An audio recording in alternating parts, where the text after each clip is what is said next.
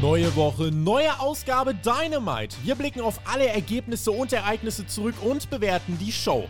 Hört den Spotfight Wrestling Podcast mit der Review zu AEW Dynamite. Send Hook.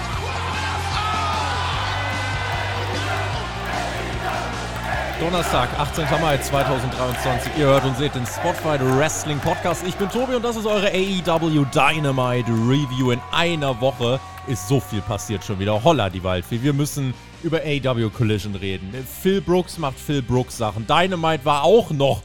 Es ist äh, ja eine überschattende Wolke der Irritation. Komplett nicht für Irritation steht der Mann an meiner Seite. Seine Stimme steht für Wohlgenuss und Wohlklänge. Deswegen freue ich mich sehr, dass der Flo am Start ist. Was geht? Tobi, mein Lieber, ich grüße euch, liebe Freunde von AEW Dynamite. Schön, dass ich heute auch wieder dabei sein darf. Ich wünsche allen Vätern, Väterinnen und allen Menschen auf dieser Erde, die jemals einen Vater gehabt haben, einen wunderbaren Vatertag und den Christen ein wunderbares Christi Himmelfahrt. Ich hoffe, ihr habt genauso geiles Wetter wie ich heute genossen habe. Ich habe mir einen fetten Sonnenbrand geholt. Geil. Ich habe heute, ich glaube, ich habe äh, insgesamt sieben Stunden Wrestling geguckt. Ich habe erst Dynamite morgens geguckt, danach habe ich Nitro geschaut und dann habe ich Raw geschaut. Zwischendurch noch ein bisschen King of the Ring von 1998. Also, ja, das war mein Vatertag. Also, tolle Katze auf jeden Fall. Ähm, ich ja. finde es auf jeden Fall gut, dass du heute da bist, denn so viel Drama in der Welt, Flo. So viel Drama. Mm. Wir, wir, müssen das ein bisschen entzerren. Also, da wirklich überall und da wird sich gezankt und dann will der nicht und der, der will nicht. Hast du, hast du mit mitbekommen, was nochmal jetzt war mit Collision und Punk und dann doch und dann doch nicht? Oder ist das an dir vorbeigegangen? Ich muss dir ganz ehrlich sagen, mein Lieber, das ist wunderbar, dass du uns vielleicht gleich ein bisschen auf Stand bringst. Dann nimmst du mich nämlich gleich vom Bahnhof mit.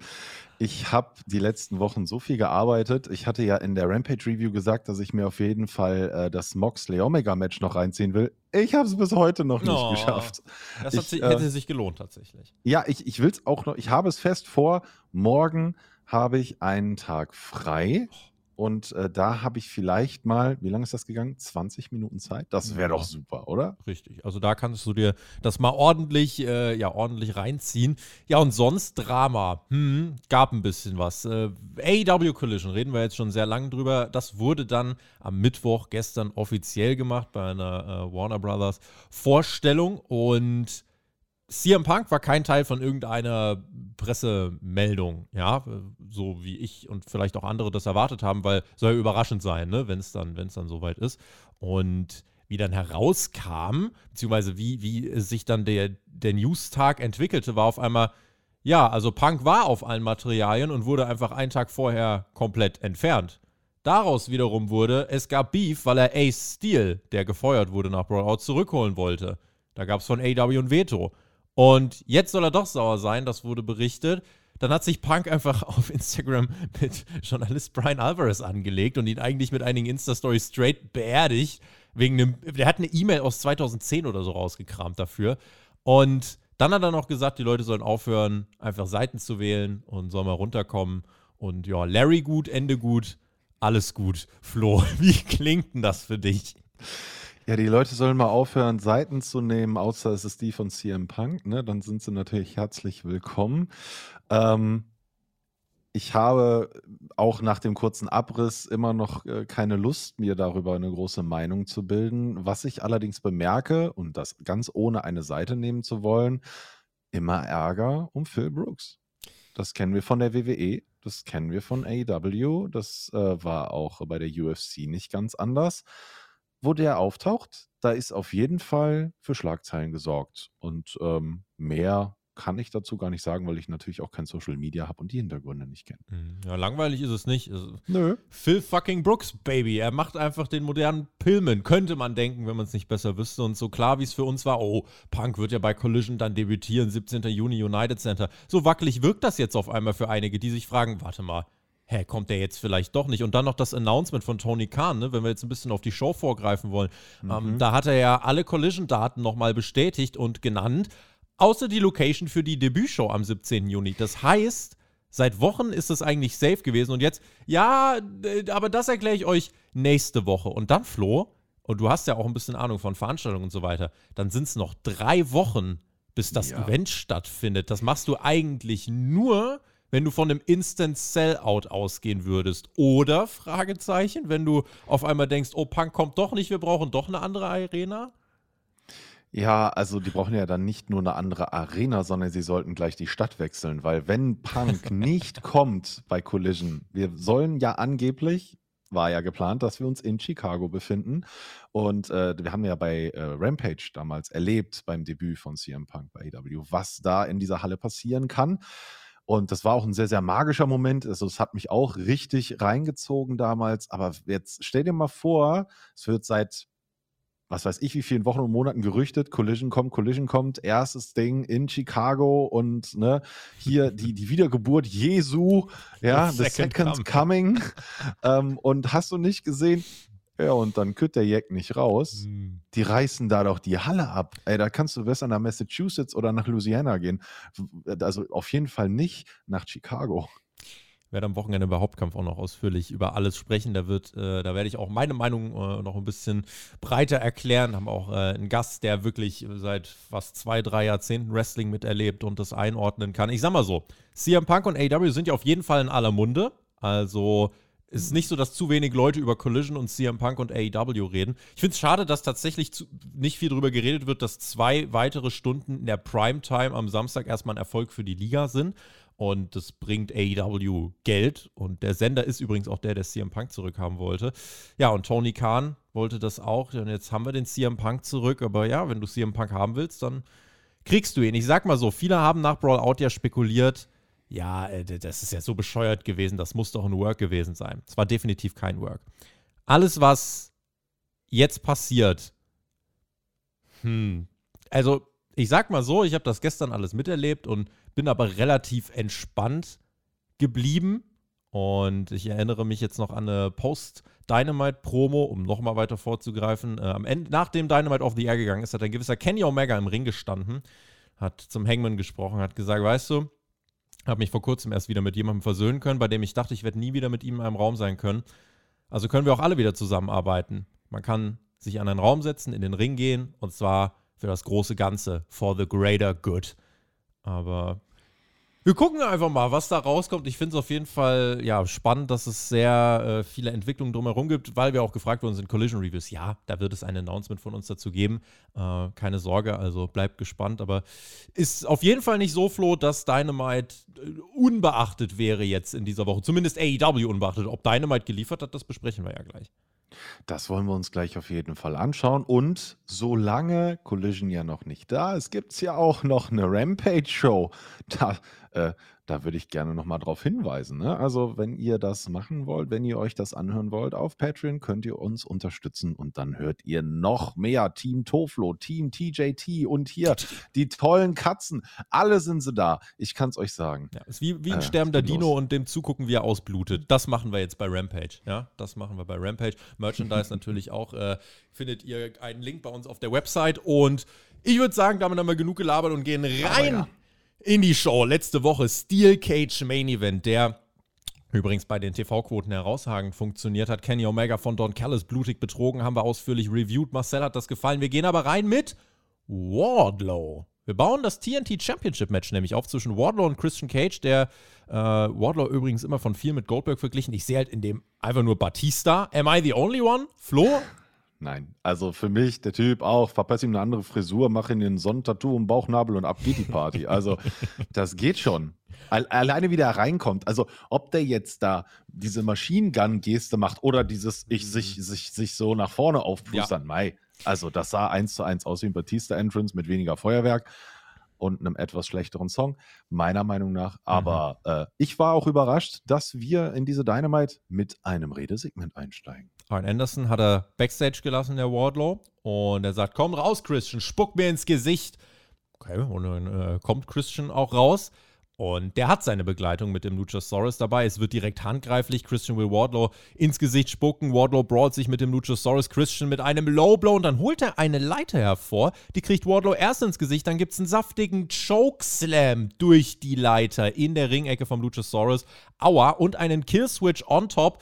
Ebenfalls dann noch von Christian Cage gegen Wardlow. Ein dicker Beatdown gegen den Champion Flo. Und erinnerst du dich noch, wie wir vor kurzem gesagt haben, boah, Christian und Und Wardlow, also so viele Powerbombs wird er nicht entstecken. Ja, gut, jetzt wird's ein Leather-Match, ne? Ist ja dafür bekannt, dass das nicht so eine körperbeanspruchende Matchart ist. Logo. Nee, Höhe ist im Allgemeinen ja sowieso nicht so gefährlich. Und ähm, aber es war eine interessante Leiter, die sie da mitgebracht haben. Das war nämlich eine ganz andere Form der Leiter, wie wir sie sonst kennen. Das war eher so eine Haushaltsleiter. Mhm. So, und als man das Geräusch gehört hat, als Wardlow da durchgegangen ist, habe ich gedacht, oh cool, die ist so aus. Kennt ihr dieses amerikanische Backblech, diese etwas dickere Alufolie? Ja. ja. Also die, die war schon, die war schon etwas anders. Äh, ich denke, für das Leitermatch werden sie wieder die normalen Leitern haben. Aber ich fand die Intensität cool, als Christian Cage vor Wardlow stand. Und da dachte ich mir, meine Güte, also entweder ist der Christian größer als ich dachte oder der Wardlow gar nicht so groß, wie ich ihn immer so mhm. mitbekomme, mhm. wie ich ihn so empfinde. Und ich fand die Intensität zwischen den beiden dann doch eigentlich ganz ansprechend.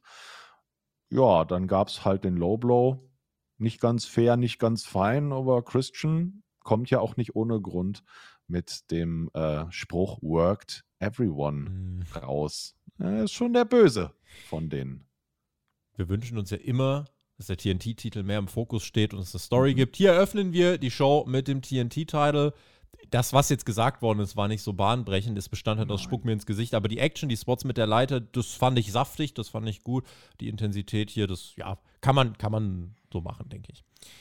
Don Callis wird sich heute äußern und seine Handlung aus der Vorwoche erklären. Da schielen wir natürlich ganz gespannt drauf. Danach machen wir weiter mit, und das ist kein Witz, einem Hausshow-Match. Das wurde nämlich bei den letzten AW-Hausshows so geprobt und hier im TV jetzt auch so umgesetzt. Orange Cassidy und Darby Allen gegen Lee Moriarty und Big Bill. Und im Netz wurde nach einem Namen für die beiden gefragt, also für die Faces, ähm, Darby und Cassidy. Mein Favorit, Flo, random, but whatever.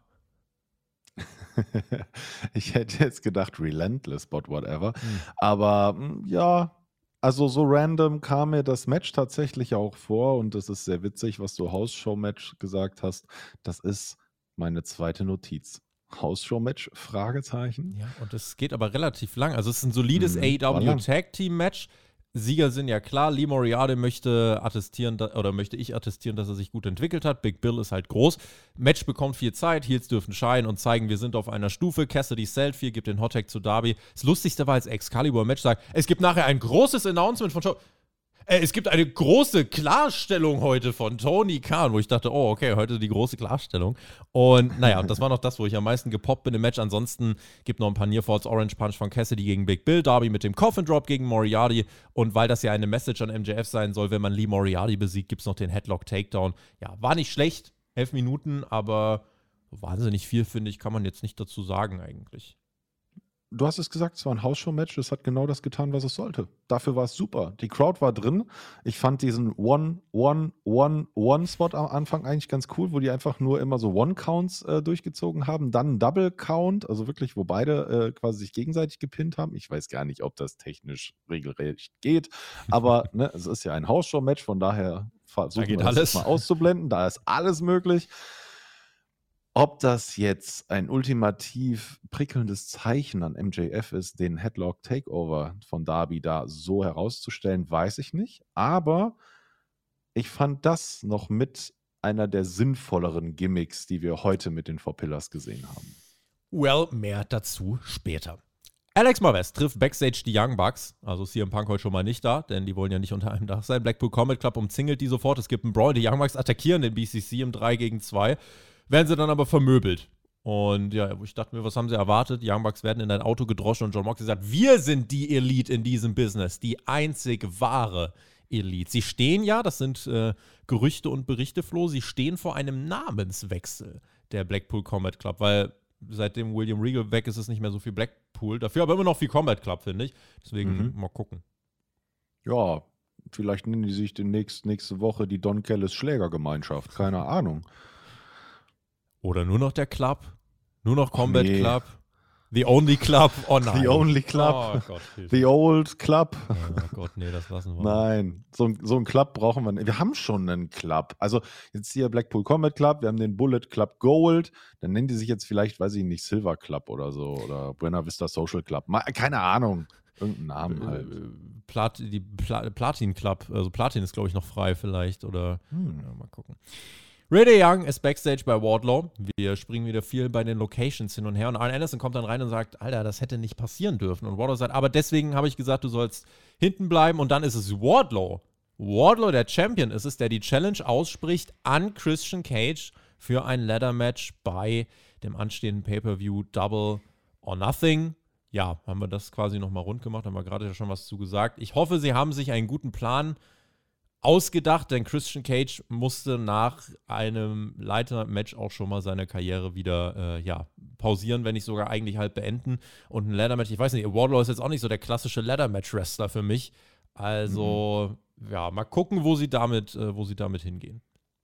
Ich hoffe, sie übertreiben es nicht. Weiter zu Renee, die nun bei Cassidy steht, der sagt, ja, gibt viele Challenger. Ja, mache ich sie halt alle platt. Gut. Und dann kommt Sammy Guevara heraus. Er squasht Exodus Prime in 26 Sekunden mit dem GTH und hält danach hier in Texas eine komplette Babyface-Promo. Man hat klar gemacht, er kommt von hier. Er hat gesagt, ich habe die Independence gerestelt. Ich erinnere mich an das ganze Drama, das Gute, das Schlechte, alles hat mich hier hingebracht. Bin vor euch aufgewachsen, habe Fehler gemacht. Ich höre jetzt auf mein Herz, ich werde neuer AW World Champion. Sie haben ihn nicht ausgebuht.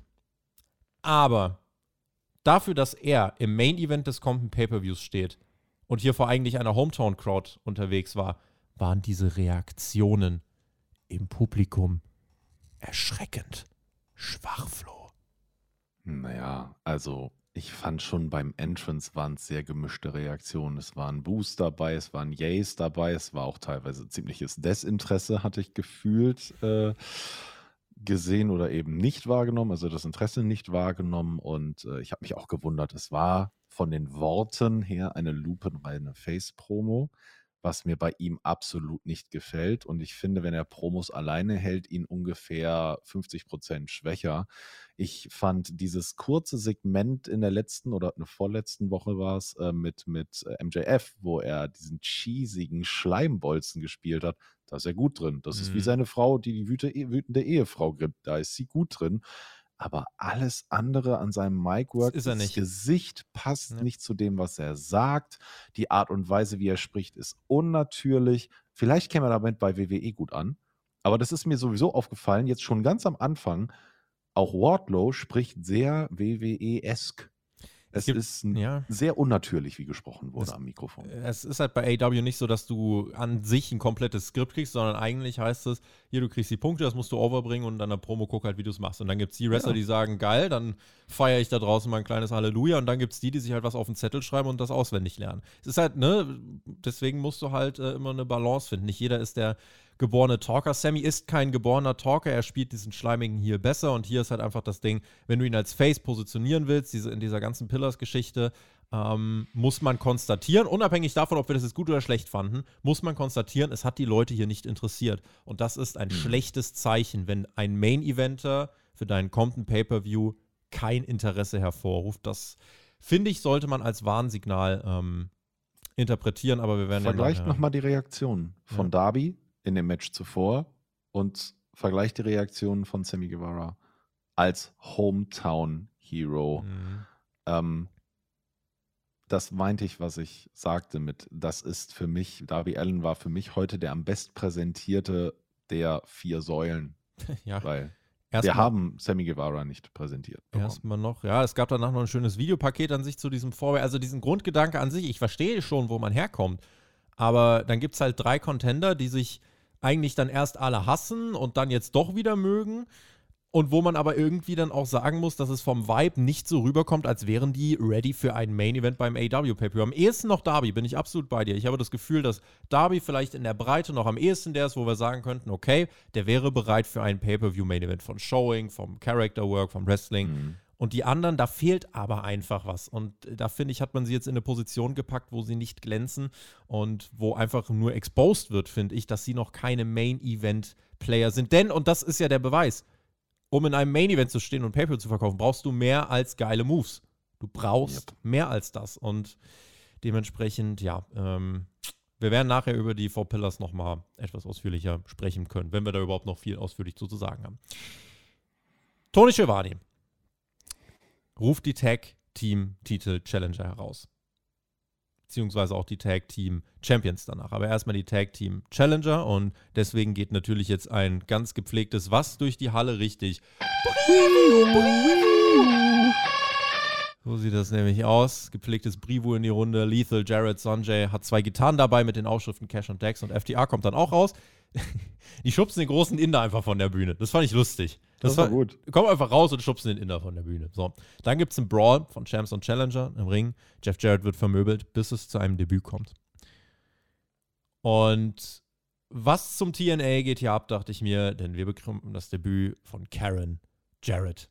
Kurt Angle erwarte ich jetzt eigentlich auch noch nächste Woche. Ja, und Karen Jarrett macht Jeff Jarrett äh, quasi, oder hilft Jeff Jarrett, FTA dann Platz zu machen. Satnam Singh lebt wieder, es gibt einen Double Chokeslam gegen FTA und die Gitarren ins Gesicht und um Himmels Willen. Satnam Singh, Sonjay Dutt, Jay Lethal, Double J und Karen Jarrett Flo. Aber wir sind halt auch alle selber schuld.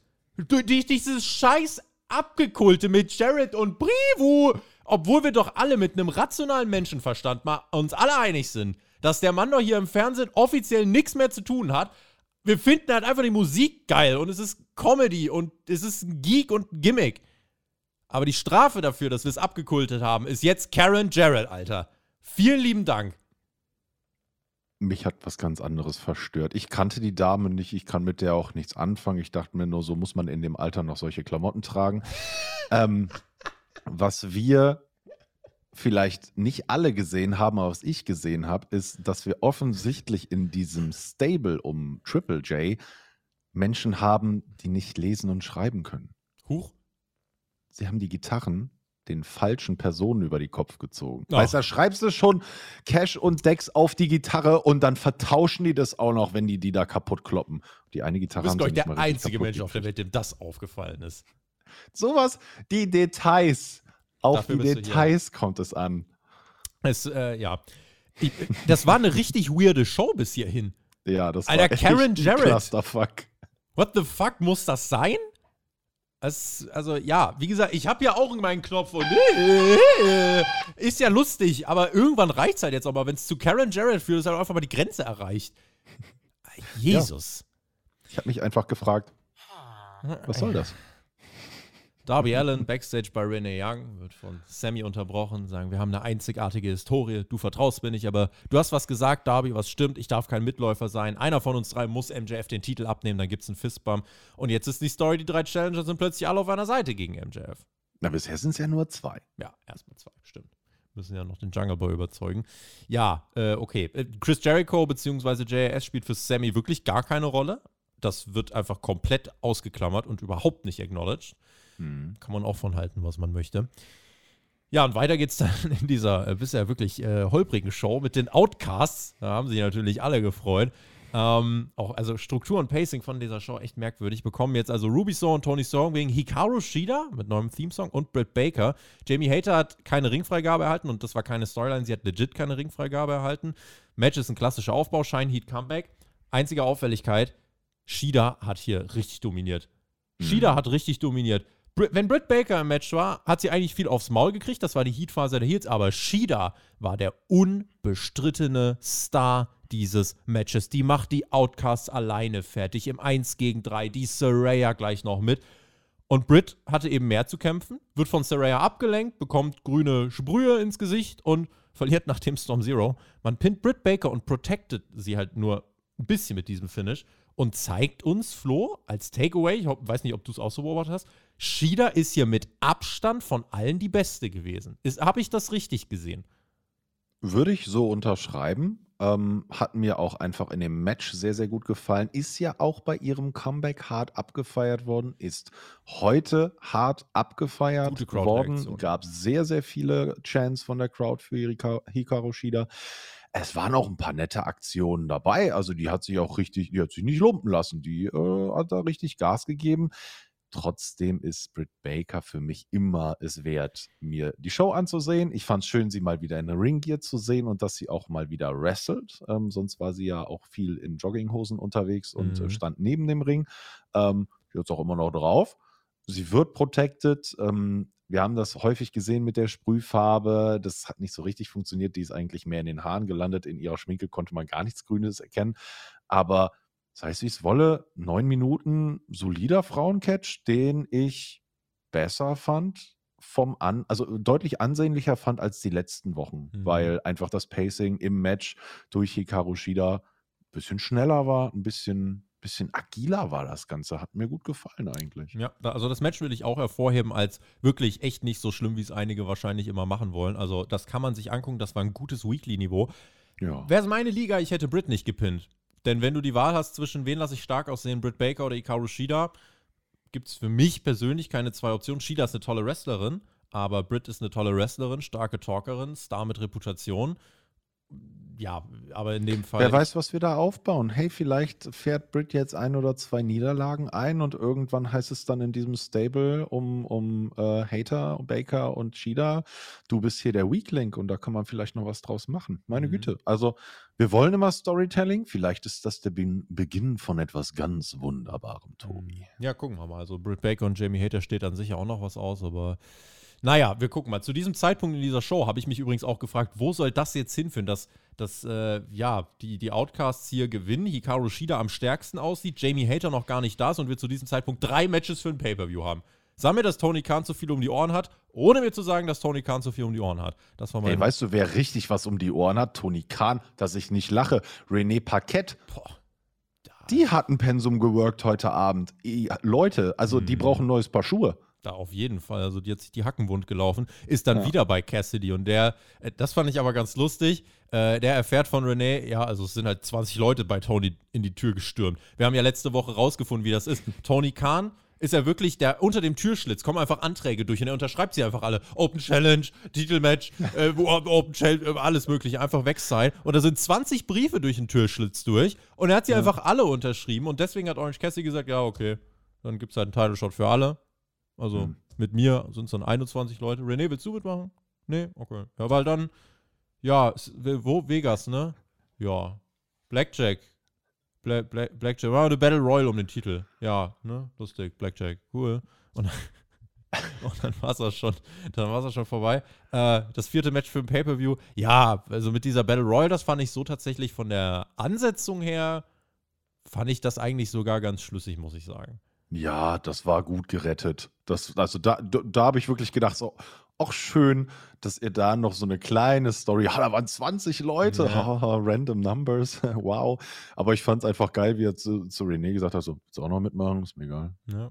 So, weißt du, willst die Frau von John Moxley verprügeln? Sag mal, bist du geisteskrank? Blöde Frage. Er will einfach also, alle. Er will alle. Der, der, ja. Du kannst sie jetzt auch noch einschreiben, wenn du möchtest. Jetzt noch? Jetzt ja, ich glaub, nee, dann machst du das Blackjack-Ding ja. ich habe die Adresse von Tony Kahns Türschlitz. oh, sehr gut. Ja, vielleicht äh, reiche ich da mal einfach einen Paycheck ein, wenn der einfach alles unterschreibt. Ja. Dann stelle ich dir mal eine Rechnung und mal gucken, was dabei rumkommt. Die haben ja jetzt noch mehr Kohle. Mhm. Apropos Tony Khan. Sein Announcement kam nun.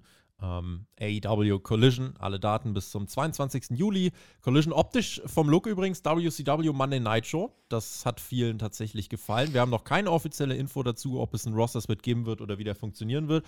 Das Internet schreibt, der Split soll kommen und er soll härter sein als angenommen, mit ein paar Ausnahmen. Also Champions dürfen vor allem überall hin und so weiter. Du äh, findest das gut, nicht gut? Also ich finde, die Champions gehören in jede Show. Also ähm, da, da, das ist ja nicht dieser Klasse. Also ich kann mir nicht vorstellen, dass sie jetzt die Raw versus äh, SmackDown-Geschichte da machen mit Draft und irgendwas, sondern ich glaube, das ist eher etwas, was mehr oder weniger totgeschwiegen wird, sondern es ist dann einfach so und die Fäden werden dann eben um diese zwei Roster drumherum gebaut, in dem dann irgendwie weiß ich nicht, die Champions natürlich hin und her wechseln dürfen und am Ende des Tages hofft Tony Khan wahrscheinlich darauf, irgendwann diesen Roster-Split aufweichen zu können, wenn sich mhm. die Wogen mal geglättet haben. Wir haben also alle Termine bis zum 22. Juli inklusive Location. Am 29. Juni wird man übrigens in Hamilton eine Ausgabe von Collision tapen für den Samstag. Und am 24. Juni vor Forbidden Door ist man nochmal in der Scotiabank Arena. Hat man für den Pay-Per-View quasi schon ausverkauft. Und einen Tag vorher macht man eben nochmal eine Weekly drin. Und ja, 17. Juni, die Location gibt es nächste Woche mit drei, also wirklich drei Wochen Vorlaufzeit. Das ist äh, eigentlich in deinem Promoter-Handbuch so Things not to do Mhm. Es steht eigentlich sowas drin? Ist es vielleicht gewollt, dass wir uns jetzt nochmal ganz viele Gedanken machen? Hä? Ist da nicht komplettes Chaos oder ist es reales Backstage-Drama, Flo? Hm? Ich, es, kann, es kann halt einfach wirklich Smoke and Mirrors sein, ne? so von wegen, ja, bleibt alles wie es ist, aber wir, wenn wir jetzt gerade die Karte spielen, ne? du sagst ja immer, lasst uns Geld verdienen mit der Storyline, dann spielen wir sie richtig.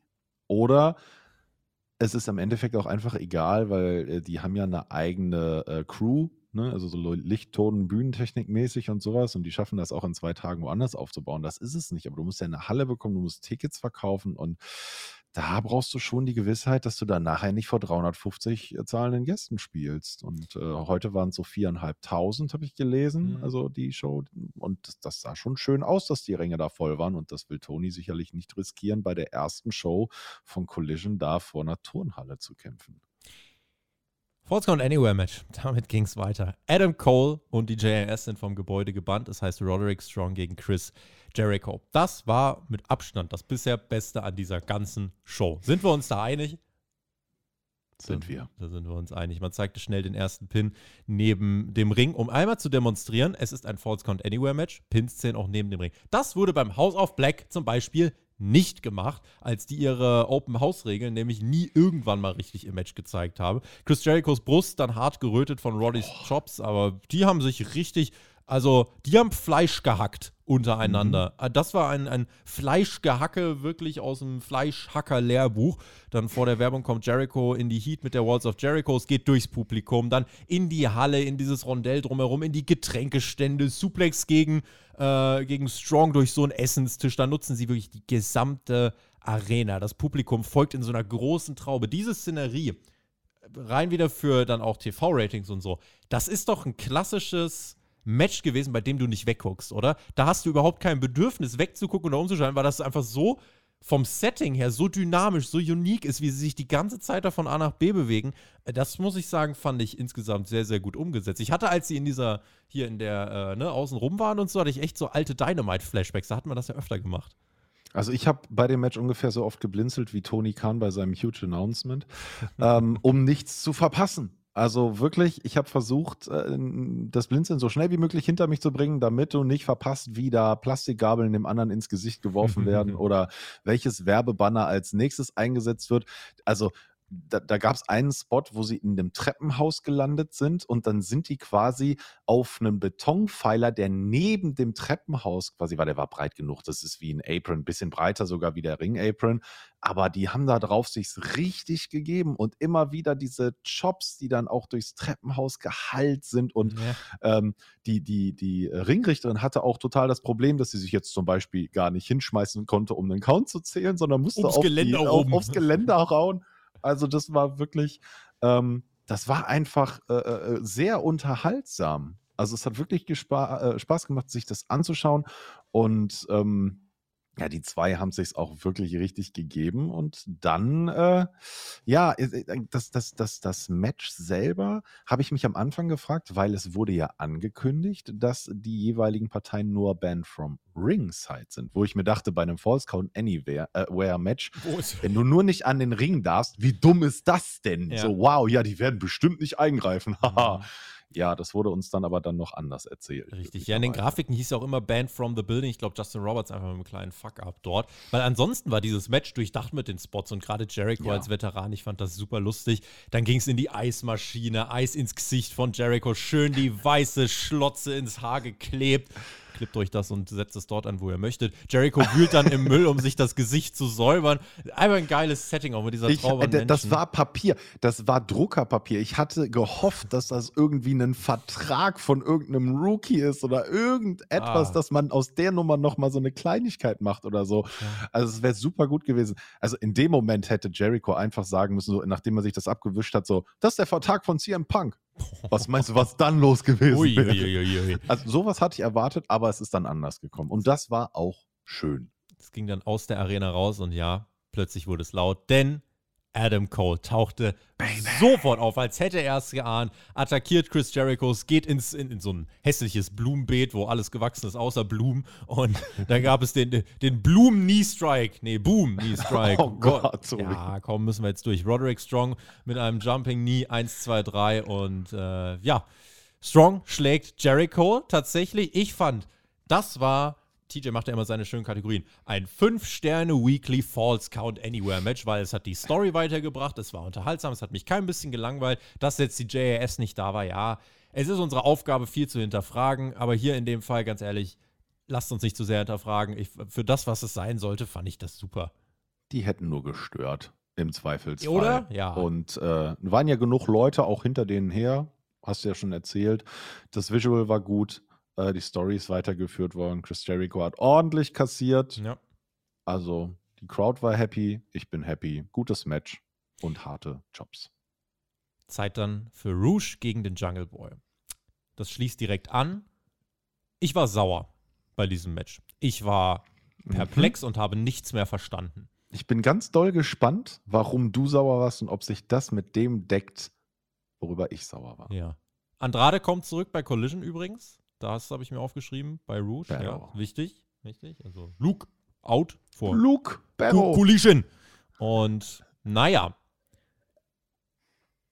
Jungle Boy gegen Rouge. Der eine jetzt länger wieder nicht im TV gewesen, zumindest nicht so, dass man sich irgendwie dran erinnern könnte. Der andere im Main Event des nächsten Pay-per-Views. Und ich habe gedacht am Anfang, okay, das ist also die Story, denn Rouge hat diesen Jungle Boy vermöbelt. Und zwar mhm. nach allen Regeln der Kunst. Es wurde auch wieder abgekabelt. Den Spot will ich, also ich da hast du dich, glaube ich, sehr wieder gefreut. Das ist dein Kabelspot der Woche gewesen, denke ich. Ähm, mhm.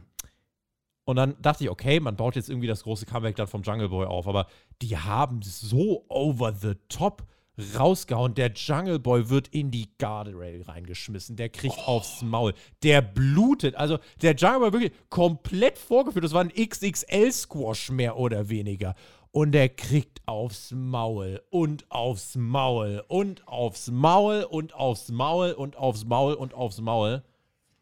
Und immer noch weiter aufs Maul. Rouge wurde nicht nur ebenbürtig dargestellt, der wurde als 30 Stufen über dem Jungle Boy dargestellt. Irgendwann sagt der Referee, Alter, jetzt hör doch mal auf, so brutal zu sein.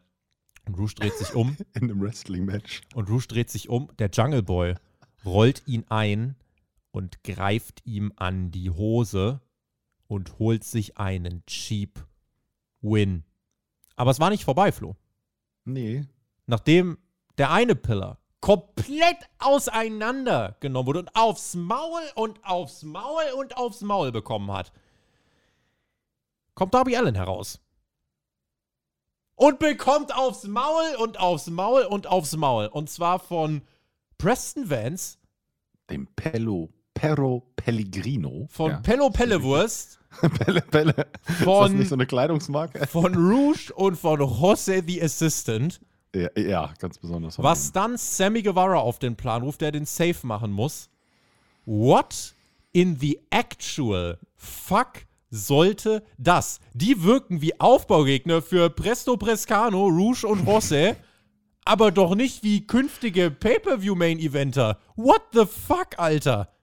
Ja, so schnell machst du aus deinen drei deiner vier Säulen, die dein Produkt tragen sollen.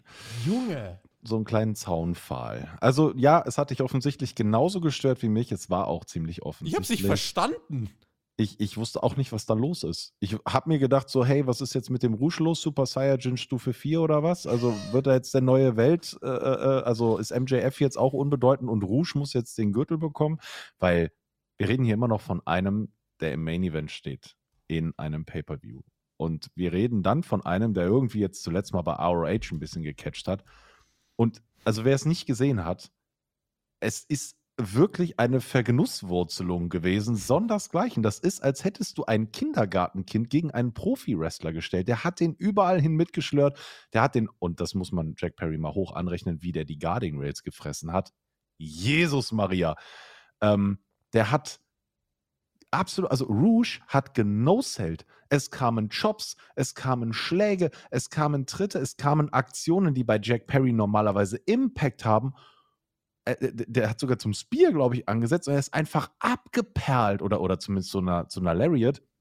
Er ist an Rouge einfach abgeperlt. Rouge hat sogar die Handgesten gemacht, wie er sich das von der Schulter wischt und hat ihn komplett genosellt. Wie begrabe ich meinen Main Event beim Pay-Per-View? Genau So, wen? Also, und. Aber wenigstens arbeiten sie jetzt alle zusammen. Weil alleine kriegen sie es ja auf gar keinen Fall hin. Ja, jetzt mal ernsthaft. MJF, der, also wenn das Match, also so wie mir die Jungs jetzt präsentiert wurden, 30 Sekunden, 40 Sekunden, mehr gebe ich denen gegen MJF nicht. Also, äh, Und ich rede nicht von einem Promo-Duell. Können froh sein, dass es ein Multiman-Match ist, dass man noch eingreifen kann. Aber von der Darstellung, also das was wollte man von bescheuert. der Story machen? Von der Story wollte man zeigen, die Pillars helfen sich jetzt gegenseitig. Und ja. als Sammy rauskam, gab es ja sogar einen kleinen Pop. Das hat ja für das, was es hier sogar sein sollte, in etwa funktioniert. Aber die Story, dass Jack Perry wirklich überhaupt nichts geschissen bekommt, nee. dass Darby gegen Preston Vance und Rouge und Jose the Assistant aufs Maul kriegt, aber der hat ja auch ein langes Match gehabt und der Sammy Guevara, der war ja noch frisch und deswegen konnte der den Safe machen. Der hat ja nur 29 Sekunden geworkt. Ist doch total logisches Booking, Tobi. Ja, Was regen wir uns eigentlich auf? Ahnung haben wir auch nicht. Nee, das stimmt, aber für mich ist das ja komplett entgleist irgendwie. Also ja, dieser nee, Pay-Per-View-Main-Event. Sorry. Ja, naja. Äh, MJF Backstage rastet dann bei Renee aus, schlägt ihr das Mikrofon aus der Hand der Danach gehen wir kurz zu den Kommentatoren und gehen wieder zu René. Und jetzt habe ich die Welt auch gar nicht mehr verstanden. Da sitzt die lächelt neben Tony Storm. Hey Tony, wie sieht's denn aus bei dir? Und ich dachte mir, what? Was geht jetzt das schon wieder ab? Was ist für ein Logikloch? Das war Tony Storm? Ich dachte, das war Cruella de Vil aus 101 Dalmatiner. Auch gut. So wie die sich da aufgeregt hat. Müsst ihr mal so ein Vergleichsfoto machen. Macht euch mal den Spaß. Ja, aber René no-sellt halt die. René no-sellt das MJF hier gerade das Mikrofon aus der Hand, Box ja, und 20 Sekunden später ja, ich stehe mit Tony Storm. Toll! Also, wie gesagt, ne, die hat sehr schnelle Füße, die René Paquette. Die, die ist ja nur unterwegs gewesen backstage. Also ich weiß nicht, vielleicht sollte, sollten die mal in. Also wo, wo war Lexi? Also. Ja, keine Ahnung, frei gehabt. Tony äh, hm. Storm sagt dann, ich habe vier Siege in fünf Tagen geholt. Jamie, wo sind deine Rekorde? Ich bin nicht mehr die gleiche Tony Storm, wenn du Eier hast. Double or Nothing, Titelmatch steht. Zack, das nächste immerhin. Aber dass jetzt aus dieser Outcast-Geschichte nochmal Tony Storm gegen Jamie Hater entsteht, habe ich jetzt so nicht gesehen. Es ist aber rein für die Matchqualität erst einmal die beste Entscheidung. Wir müssen ja auch noch was ziehen. Ne? Unser Ziel ist ja, die beiden Britinnen äh, in London gegeneinander zu stellen, um die Hütte dann endgültig komplett zum Ausrasten zu bringen. Ja, jetzt mal ernsthaft darauf. Also, das wäre das Einfachste. Sagen wir es mal so. Wenn wir Hater gegen Saraya in London stellen, dann reißen alleine die Briten das Stadion ab. Da kannst du, kannst du mir erzählen, was du willst. Also, das mag vielleicht dann wrestlerisch jetzt nicht die beste Lösung sein. Das mag vielleicht Storytelling-technisch auch irgendwie schwierig, schwierig unterzukriegen sein. Aber wenn du Tickets verkaufen willst und wenn die Leute da zum Ausmarken bringen willst, das ist, als würdest du, weiß ich nicht, Seamus gegen Gunther in Berlin zeigen im Olympiastadion. Was ich dann tatsächlich vorher machen würde, kein Scheiß, ich würde Saraya vorher den Titel gewinnen lassen, damit Jamie Hater den da zurückgewinnen kann. Denn ich will dort Jamie Hater oben stehen sehen. Und nur eine Titelverteidigung wäre das eine, kann man auch machen, aber dann gibt Saraya halt den Titel für, und wenn es vier Wochen sind, und dann mhm. machst du das große, also kann man ja machen, es ist Wrestling, steht nirgendwo, dass man es nicht machen kann. So, Ladies and Gentlemen, Jay White gegen Ricky Starks. Das war schon der offizielle Main-Event. Der ehemals heiße Free Agent, wie er uns erklärt wurde, geben im Ricky Starks. Bullet Club Gold macht sich auf den Weg zum Ring. Um sich bei AEW weiter zu rechtfertigen, hat Jay White in meinen Augen hier ein starkes Match gebraucht. Spoiler, hat er bekommen. Also ich, ihr werdet von mir jetzt keine Jay White, bla, er labert, äh, Tobi labert immer das Gleiche und sagt, wie langweilig er den findet, äh, Passage bekommen. Nein, Ricky Starks war ein Starks Country Fan-Favorit. Jay versucht eigentlich sehr strategisch sich Vorteile zu verschaffen. Eigentlich immer, wenn es eng wurde, ging er aus dem Ring heraus. Das ist eine Art und Weise, ein Stil. Wenn er den woanders machen würde, jede Woche würde ich mir denken, Alter, das ist langweilig. Wenn er ihn bei AEW macht, sticht das heraus, weil das eigentlich keiner macht. Ja, dieses methodische, okay, Moment, der attackiert mich, ich gehe jetzt aus dem Ring. Andere sagen, okay, der macht mich fertig, ich mache einen Canadian Destroyer. Das macht er nicht. So. Juice Robinson sorgte hier und da für Ablenkung. Ricky kommt zurück, kriegt Nearfalls und es gibt This is Awesome Chance. Da haben Rouge und Perry übrigens, obwohl sie geblutet haben und sonst was, äh, nicht im Ansatz sind sie da rangekommen. Ja? Also hier mhm. bedeuteten die Aktionen auch was. Auch Jay White hat seine Aufgabe gut gemacht, muss ich neidlos anerkennen. Toller Nearfall für Ricky. Rochambeau Ansatz. Spear sollte kommen. Blade Runner Ansatz. Einroller von Ricky. Eins, zwei, Kickout. Dann der Spear und holy moly geht die Halle ab. Rochambeau geht nicht durch, weil Jay White Ricky in die Augen kratzt. Juice Robinson geht dann in den Ring mit einem Stuhl, will attackieren. Ricky platzt die Hutschnur. Er nimmt den Stuhl weg und attackiert Juice Robinson damit. Und dann kommt Jay White angestürmt und Ricky denkt sich, fuck it, ich attackiere den auch einfach mit dem Stuhl. Und der Referee spricht die Disqualifikation aus. Wir bekommen mehr DQs bei AEW. Das wird mehr als Mittel benutzt. Und solange das nicht überhand nimmt, finde ich das gut. Wenn du, ähm, ja, wenn du 108 Stunden hast, ja, von Dynamite, die du jede Woche füllen musst, oder 104 Stunden, ähm, dann wirst du es nicht in jedem Match schaffen, einen clean Ausgang zu bucken. Das kannst du nicht tun. Und dementsprechend hier so ein DQ-Finish, also die Story bringt es weiter, weil jetzt kannst du easy das zweite Match dann aufbauen. Ricky sieht gut aus, Jay White geht nicht zu geschädigt aus dem Match. Absolut schlüssiges Finish für ein gutes Match von meiner Seite. Ich fand das Match auch sehr gut. Ich ähm, war sehr unterhalten. Es gab auch eine schöne Match-Story. Ne? Ricky hat häufig äh, ordentlich aufs Knie auch bekommen und auf die ja. Rippen. Das hat er gut gesellt. Das hat er konsekutiv gesellt. Das fand ich gut. Mir ist das einmal aufgefallen, als wirklich einen richtig krass lauten Wechselgesang gab zwischen Switchblade und äh, Ricky Starks. Also da war die Crowd, äh, Crowd richtig investiert. Das ist das Aber kein eine Kraut gegen gewachsen. Ja. Na, das war kein Kraut gegen gewachsen. Heute mit englischer Aussprache. Vorhin beim Cover ja. gegen Chris Jericho draußen im Beet übrigens auch nicht. War auch kein Kraut gegen gewachsen. Das ist ja Kraut und Rüben heute, die Folge. Ähm, auf jeden Fall, da war die, die, die, die Fans waren da richtig investiert. Ja, also sie haben ja. mit, mit richtig energisch geschrien. Nicht einfach nur, this is awesome, sondern wirklich jeder für seinen und gegen die anderen richtig den, den Kollegen nach vorne geschrien. Ich fand das Ende ein bisschen weird, ähm, weil wenn du es so machst, dann lass Ricky Starks komplett nuts gehen. Mhm. Dann, dann lass ihn Stimmt. die beiden mit einem Stuhl verdreschen, als gäbe es keinen Morgen und dann wirklich auf die Disqualifikation scheißen.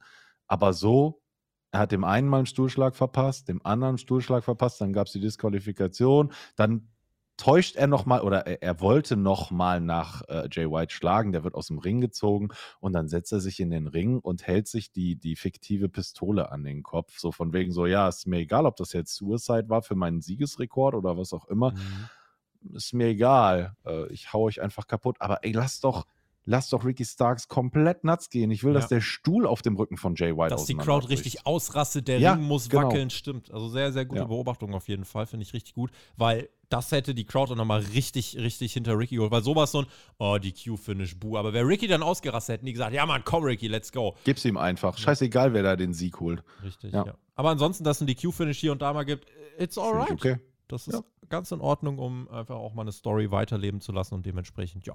Wir haben heute einen Einroller gesehen. Ach. Wir haben heute ein DQ-Finish gesehen. Irgendwie kommt mir das bekannt vor. Mhm. Hört euch bei Ricky nochmal den Pop nach dem Spear an. Ja, und dann, äh, dann könnt die ihr diese Review weiterhören. Ja. BCC gegen Best Amigos gibt's bei Rampage. Tolle Katze. Außerdem hören wir von den Hardys Varsity Athletes gegen The Acclaimed. Jade Cargill Open Challenge und Bishop Khan gegen Dustin Rhodes. Ich sag's nochmal, ihr guckt dem Dino beim Ausbluten zu, wenn ihr unsere Rampage-Reviews hört. Und das ist historisch und deswegen solltet ihr das tun, Flo. Jawohl. Ja, wir werden uns das auf jeden Fall nicht entgehen lassen, Tobi. Hey, Jade Cargill, Open Challenge. Woo! Mal gucken, wenn sie dieses Mal wegklatscht. Mhm, und nächste Woche bei Dynamite Wheeler, Utah und Claudio gegen Lucha Bras. Warum jetzt Utah und nicht Dennison, erklärte keiner. Es war einfach so. Hm. Und dann bei Double or Nothing haben wir jetzt ein bisschen was angereicht. Also unser Four Pillars Main Event haben wir. Wir haben Wardlow gegen Christian an einem Ladder Match. Wir haben FTR, Jeff Jarrett und Jay Lethal Tag Team Championship Match mit Mark Briscoe als Special Guest Referee. Wir haben Tony Storm gegen Jamie Hater, Women's Championship. Und wir haben die Blackjack Battle Royal um die International Championship. Diese Card hat zumindest jetzt mal etwas Formen angenommen. Und dann war Zeit für den, also Main, Main Event. Mark? Well, ja. It looked mm -hmm. like there's been enough talk. It's time for the main, main. event. Main, main Event, richtig. Denn Don main, main Callis kommt heraus. Die große Erklärung. Why, Don, why? Viel Security umgibt den Ring. Heat gegen Callis ist groß. Sehen im Hintergrund auf dem Titantron, wie Callis Omega hinterging, abgestochen hat. Also auch du, jemand, der die Show letzte Woche nicht gesehen hat, wusste, was passiert ist. Ne? Ja, klar. Und es gibt die Piece of Shit Chance und Callis redet und die Crowd boot aus voller Kehle. Er hat, alle wollen wissen, was ich Kenny angetan habe.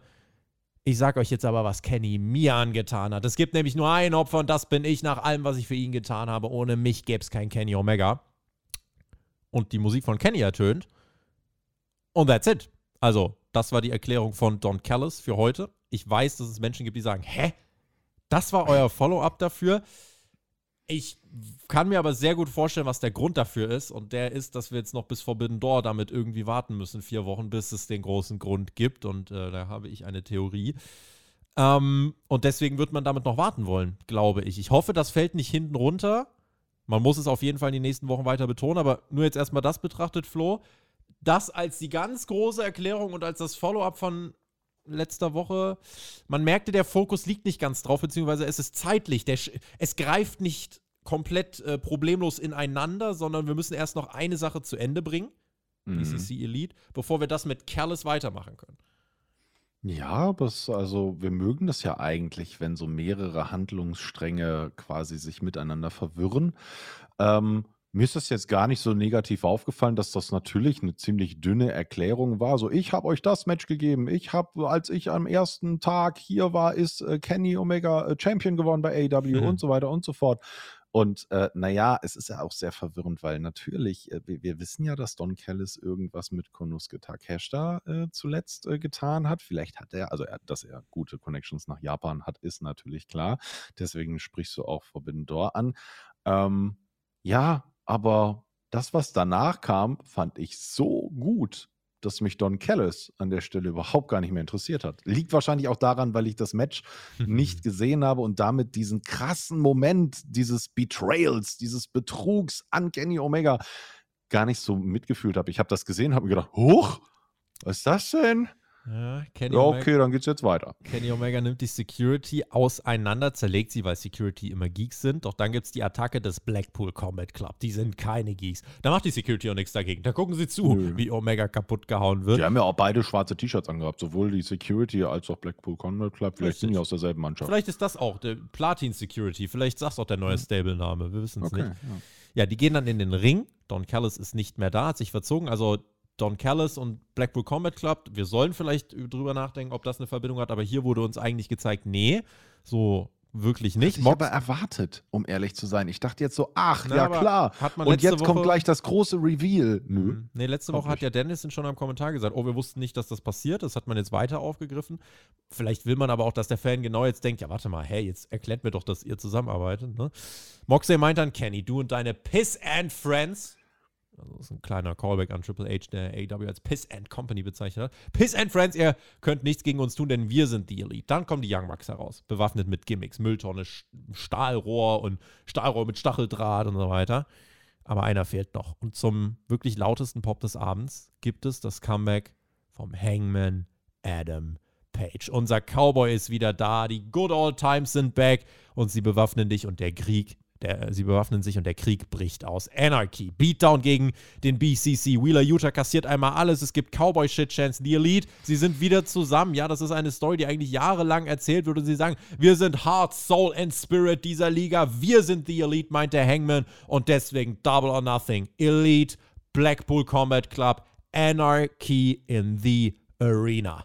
Und damit geht die Show off the air zu einem turbulenten Schluss, äh, ja, Schlussakkord, möchte ich es bezeichnen. Es war natürlich nicht irgendein Rohr, was mit Stacheldraht umwickelt war. Nein, es war der Barbed Wire Broom. Und der hat ja auch eine gewisse Historie mit dem Hangman. Und als er den, als, als Kenny quasi den rausgezogen hat, da brauchte ich noch nicht die Musik. Ich wusste, wer da kommt. Und ich dachte mir so, ja, Wollingen, so, jetzt sind die vier Nasen wieder zusammen. Und jetzt haben wir nämlich auch einen Ausgleich in der Anzahl der Mitglieder, das heißt, äh, ja, Anarchy in the Arena klingt doch gut. Da gibt's Blut. Da bin ich mir sehr, sehr sicher.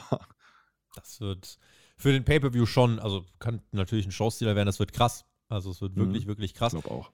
Was ich aber trotzdem festhalten muss, was mir immer wieder auffällt bei AEW, wie viele Topstars wirklich in so Fraktionen unterwegs sind, wo ich mir denke, ey, wie krass wäre es, wenn die alle Einzelprogramme auch hätten. Ne? Also hier das kannst du gar nicht unterbringen, so viel nee. Wrestling kann keiner gucken. Das ist halt, also hier denke ich mir die ganze Zeit, okay, ja, aber ich will eigentlich jetzt einen Kenny Omega Singles Run sehen. Und zwischendurch dachte ich mir, ey, so ein Moxley Singles Run hätte ich auch nochmal Bock. So ein Claudio Singles Run hätte ich Bock. Hangman Singles Run hätte ich nochmal Bock.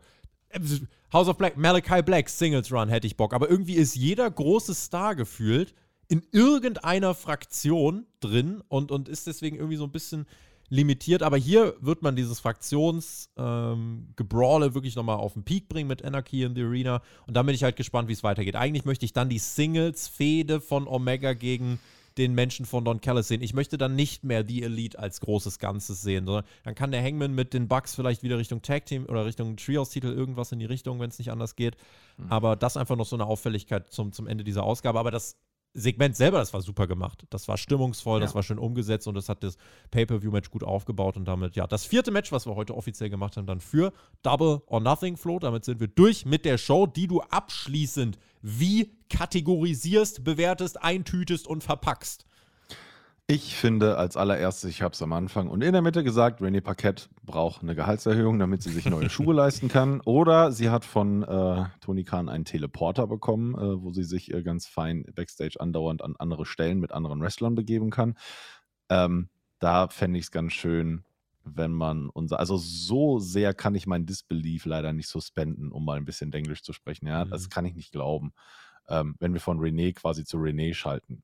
Das finde ich nicht besonders schön. Ansonsten fand ich die Show ähm, sehr, sehr interessant und sie wirkte auf mich sehr abwechslungsreich, weil das Pacing der Show ein komplett anderes war. Wir haben eine Klammer mit zwei Segmenten. Wir haben nicht dieses typische, okay, wir sind bei AW, jetzt fliegen ja erstmal die Fäuste und am Ende gibt es den großen Knall im Main Event und vielleicht noch ein Aftermath. Nein, wir haben ein Redesegment vorne, wir haben ein Redesegment am Ende gehabt. Da gab es natürlich auch die Moppe, klar aber äh, dafür gucken wir ja Wrestling. Mhm. Wir haben alle Pillars gesehen, mal mehr, mal weniger sinnvoll eingesetzt und glaubwürdig eingesetzt. Und es tut mir einfach leid, es sagen zu müssen, aber Jack Perry, du bist für mich wieder der Jungle Boy nach der Nummer. Und er kann nichts dafür. Er kann, er kann nichts, er kann nichts dafür. Ja, das kann man eigentlich. Also ja, viel Booking einfach. Also wenig ja. die Leute im Ring, sondern viel einfach das Booking. Es war eine weirde Show, fand ich, weil der Anfang, der bin ich gar nicht durchgestiegen. Dann, dann auch noch Karen Jarrett. Ich habe gedacht, was zum Holy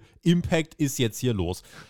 Dann hatten wir zum Glück mit dem Falls Gone Anywhere endgültig den Turnaround, weil das fand ich stark. Ich fand Ricky gegen White fand ich wirklich richtig, richtig gut.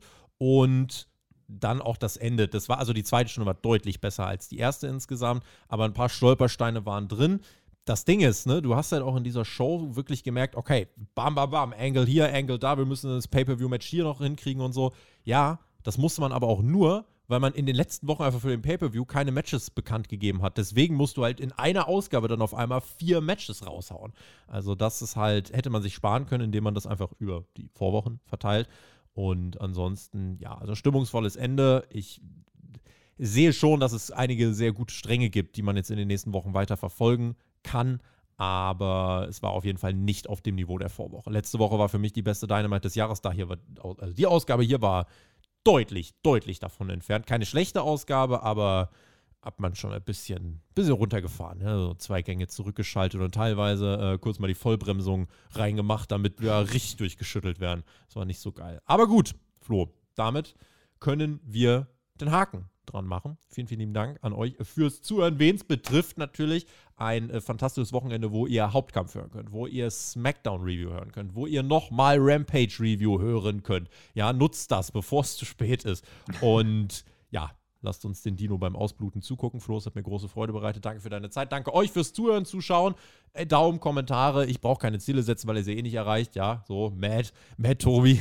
Und nein, aber habt, einen, habt noch einen guten Restfeiertag. Für alle, die einen Brückentag morgen haben, genießt es, enjoy. Und für alle, die arbeiten müssen, es ist nur der eine Tag, dann ist Wochenende. Und damit, ja, Flo, Deckel drauf. Ich verbleibe mit GW, genieß Wrestling. Und du hast die Schlussworte. Tschüssi. Ihr Lieben, ich danke euch natürlich auch herzlich fürs Zusehen, Zuhören und auch für die Beteiligung im Chat bzw. in den Kommentaren. Tobt euch aus! Es ist eure Kommentarsektion. Hm, zeigt dem Tobi mal, was eine Hake ist. Und äh, bis Samstag. Bleibt gesund und neugierig.